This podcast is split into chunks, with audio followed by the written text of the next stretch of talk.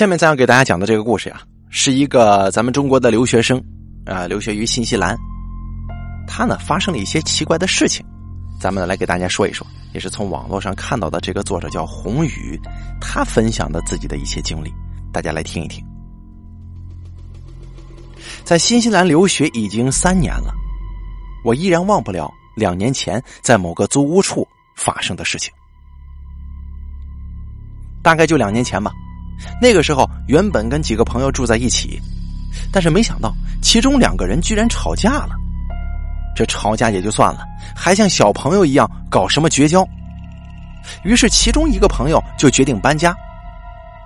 原本我不想跟那个朋友一起搬的，但是因为种种原因，跟其他也住在那里的朋友一起讨论以后，就觉得呀，还是跟他一起搬走比较好。因为时间紧迫。距离房子到期的时间也就只剩几天，所以在慌乱之中呢，就租了一间其实不怎么好，但是能勉强住人的房子，是一栋两层楼的一楼。这个房子呀，即使是大晴天，里头也很阴暗，而且总是凉凉的。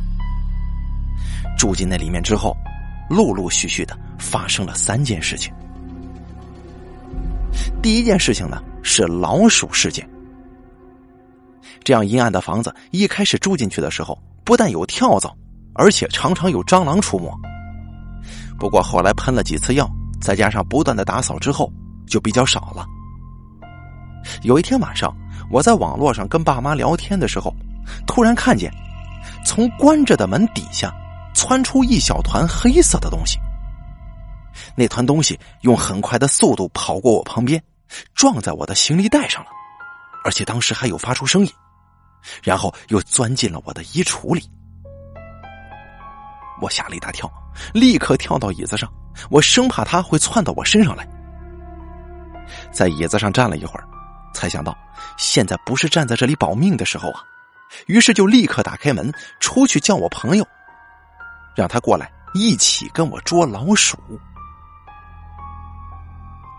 我并没有看清楚那团东西是什么，但是依照那种毛茸茸的感觉来说，还有圆圆的小身子，我的第一反应就是，那就应该是老鼠了。我出去找他的时候，害怕老鼠跑出去，我还把门给关上了。因为我朋友的房间就紧靠着我的房间，所以我站在我的门口就可以敲他的门。这段时间里也没有任何东西从我的房间里跑出来。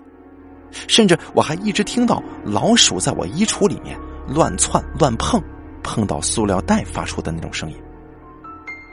他进来以后，我们也是立刻关上门，然后用东西把门最底下挡住，接着就开始找老鼠。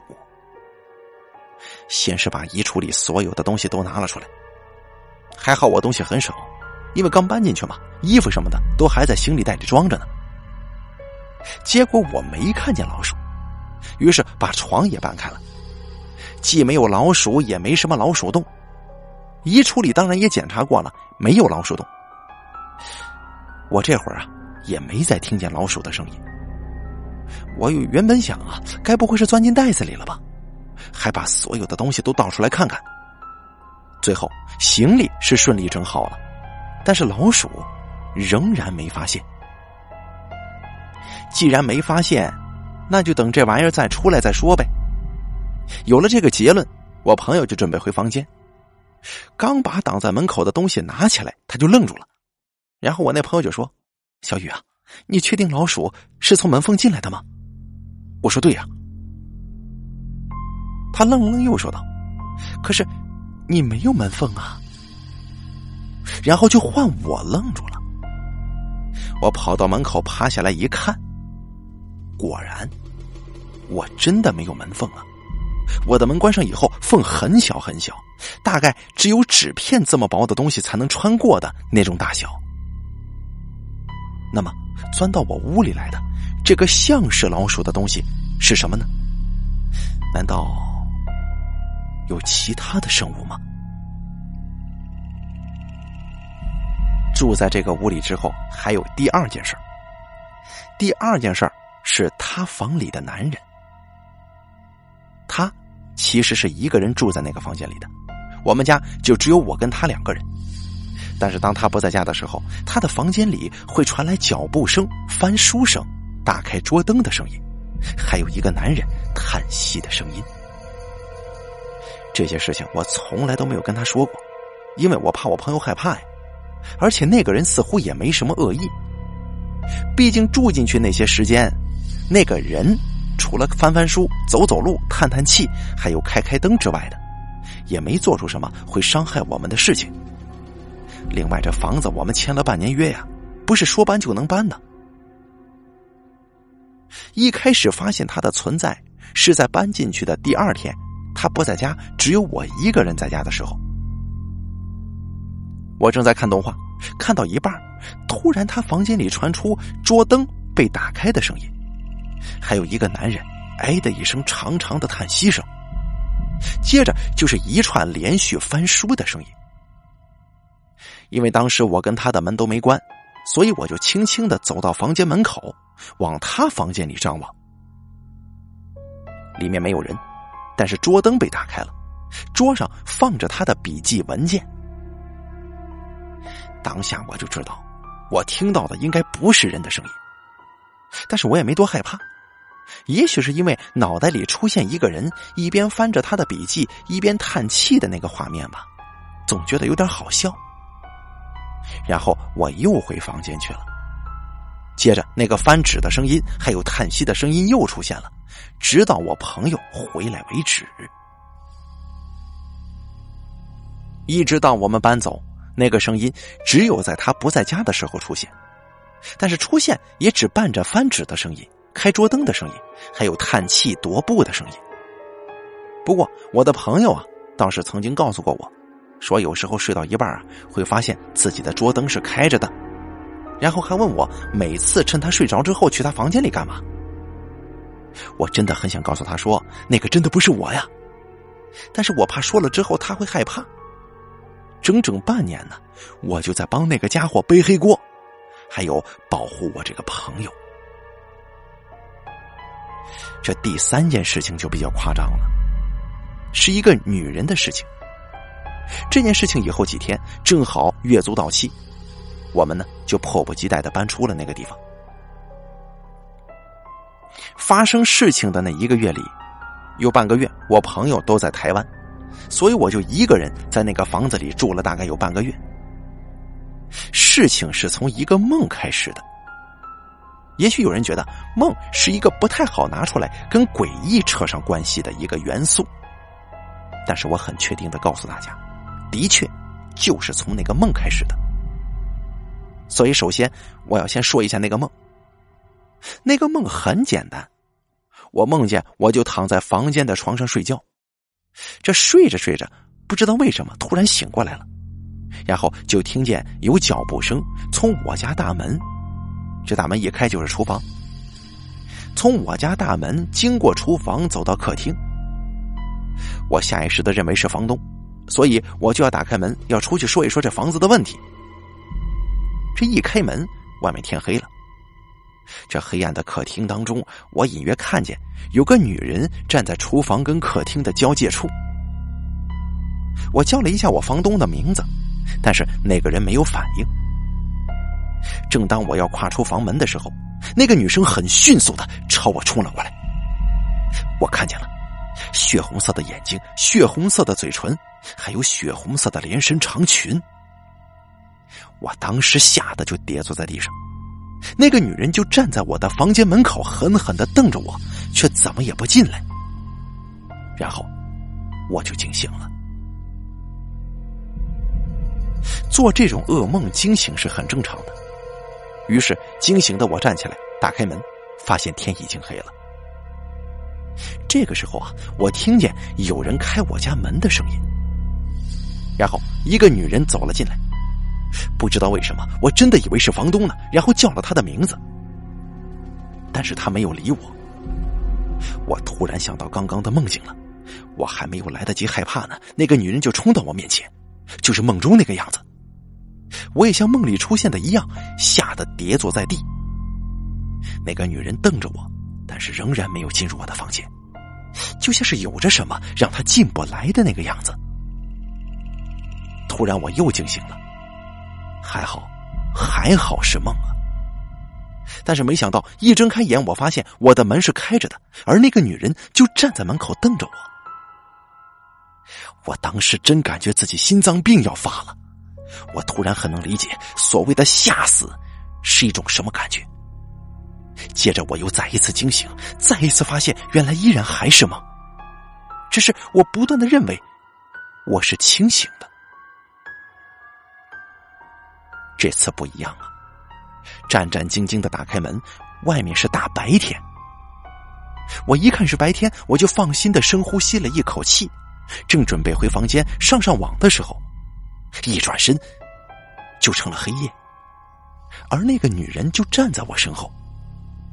我吓得赶紧跑回自己房间里，而那个女人也紧追其后。就在我刚进房间的时候，她抓住我，努力的要把我往外拖，力气特别大。就在我感觉自己快要被吓死，又快要被拖出去的时候，突然我听见有人很用力的摇我，一边摇一边喊。小雨啊，快点起床，不要再睡了。我这才真正的醒过来。不过，当时家里真的只有我一个人在家，不知道是谁把我叫醒的，也不知道如果这么一直梦下去的话，会发生什么事情。醒来以后，心脏还是跳得很厉害，还有那种快要窒息的感觉。我隐约觉得不太对劲，看了看时间。是下午的六点。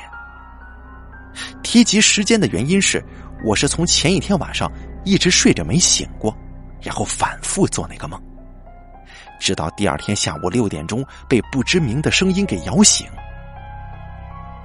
我从来没有睡觉超过十二个小时的。正因为这个梦，我开始对天黑有点恐惧了，所以一起床立刻就把所有能吃的、能喝的全部搬进自己屋里。然后早早洗好澡，把厨房门锁上，所有的窗户锁上，就在天黑之前躲进自己的房间，连房门也关上了。房门的把手上有一张我从台湾带过来的佛像，因为从小的经历关系，我一直习惯在门上挂点什么，自己才会有点安全感。就这样，一直到那天十点多，外面都没什么动静。我开始觉得自己真的是很爱大惊小怪，不就是做了一个可怕的梦吗？但是我错了。就在我很安心的准备在屋里大吃大喝的时候，我听见了我家大门被转动的声音，然后，然后一阵脚步声经过厨房的瓷砖，来到客厅的地毯上，接着再走进我隔壁的浴室。这不会是小偷吧？我觉得不太可能，因为大门上了锁，而且我还用链子锁住了。如果要把那些东西都弄开的话，应该会有点声响的。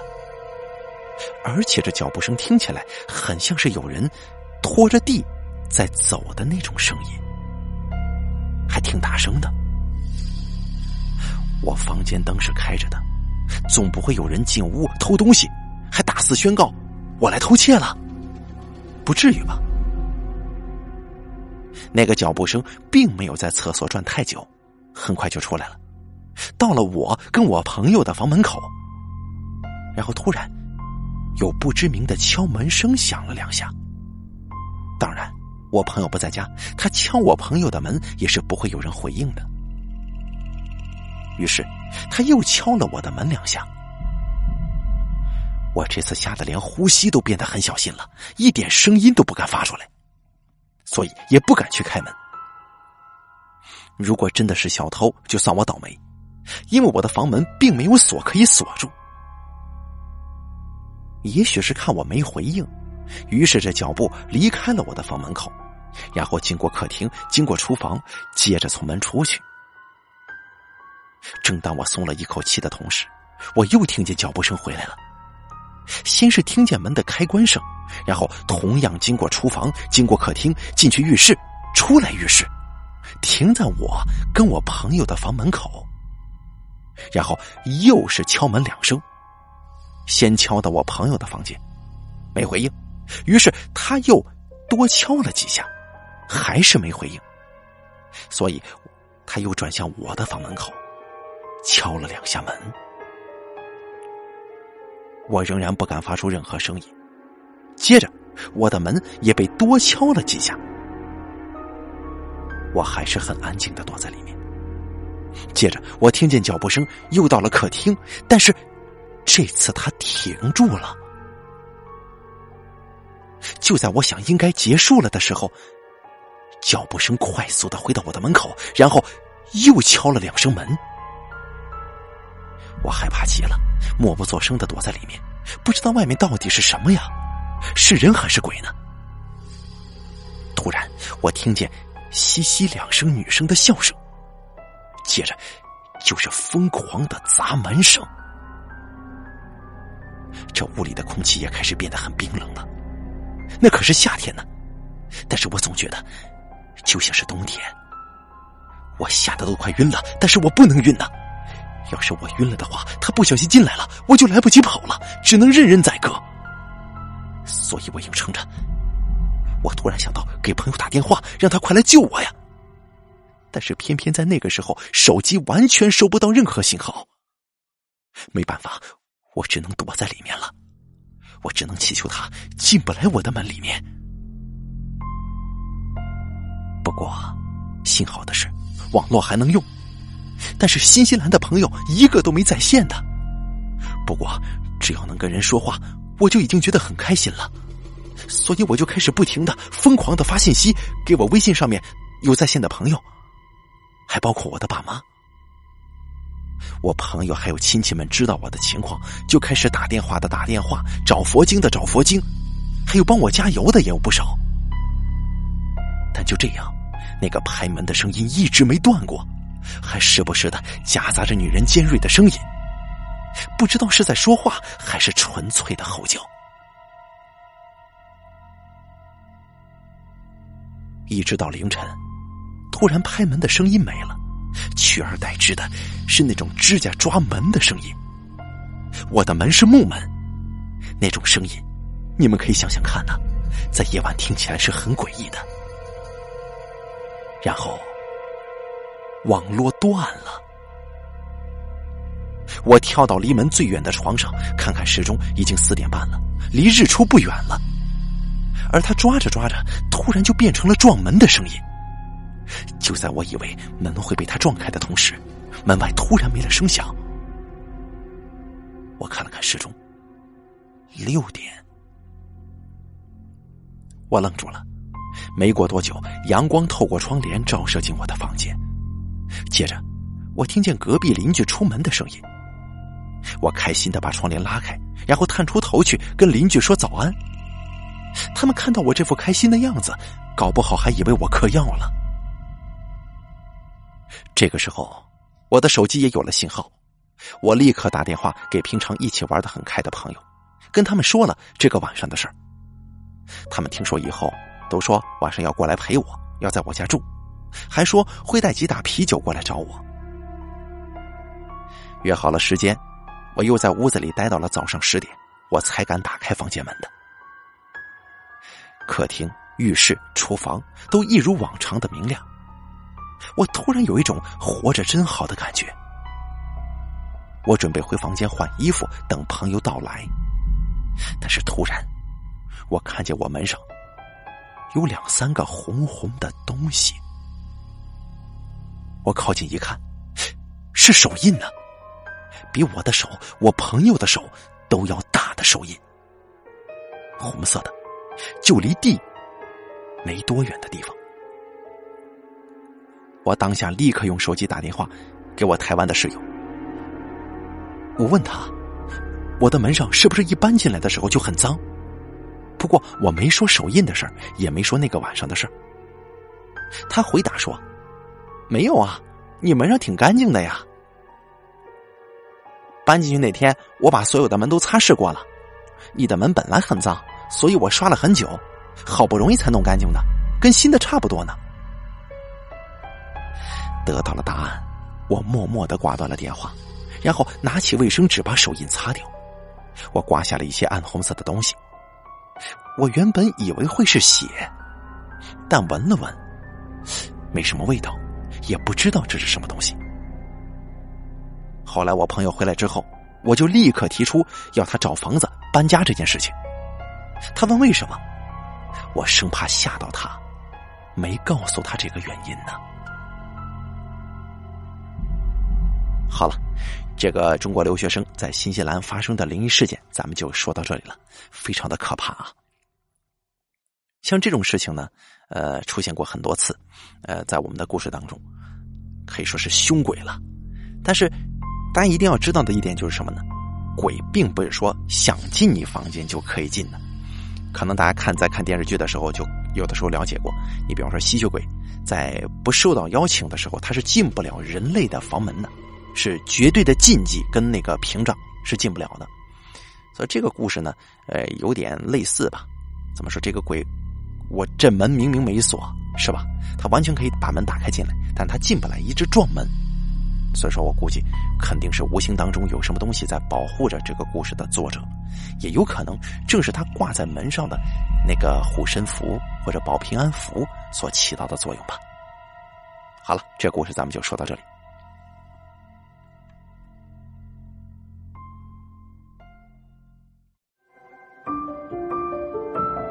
本期故事演播完毕。想要了解大凯更多的精彩内容，敬请关注微信公众账号“大凯说”。感谢您的收听。